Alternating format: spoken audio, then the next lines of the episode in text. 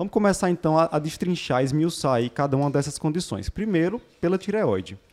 Como é que eu posso avaliar se há uma disfunção tireoidiana como causa de hipertensão secundária? Essa é mais fácil, né?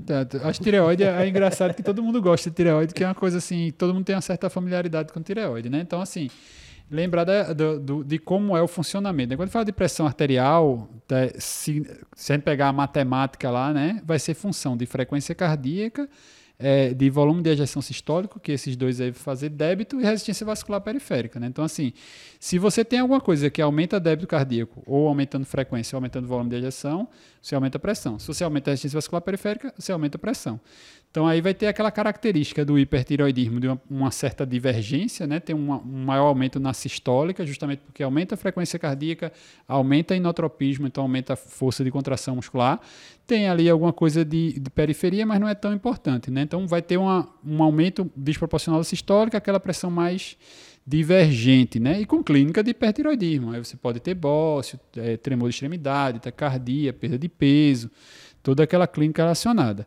No hipotiroidismo é o contrário, você tem um, é uma síndrome edemigênica, não deixa de ser, né, o hipotiroidismo, então você vai ter um aumento de resistência vascular periférica, um aumento volumétrico, e aí tem uma pressão convergente, né, a história da diastólica subir um pouquinho mais, e a sistólica às vezes nem sobe tanto, mas vai ter clínica de hipotiroidismo, uma certa dinamia, um certo um aumentozinho de peso, às vezes por edema, não por peso verdadeiro, né? Vou então, esclarecer, Luciano, que não é um hipotiroidismo subclínico, né? isso, né? Aquele hipotiroidismo é hipotiroidismo. é. Aquele paciente que está sintomático, é, tem exato. cara de hipotiroidismo, T4 livre baixo, TSH Exatamente. muito alto. Exatamente. Então, classicamente, a gente tem no hipertireoidismo um aumento da pressão de pulso, né? Dessa diferença. Isso e no hipotireoidismo, uma redução da pressão de pulso, geralmente Isso. menor que 30 milímetros de mercúrio.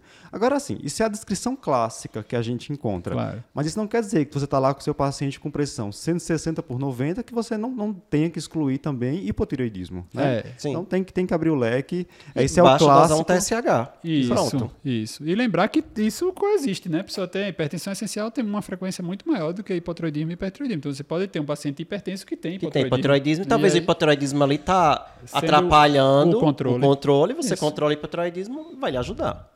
É, as causas de hipertensão secundária, elas podem o início do hipertensão que não existia, ou como vocês colocaram, apenas agravar uma hipertensão pré-existente, uhum, né? Uhum. Isso pode acontecer nesse contexto de tireoide também.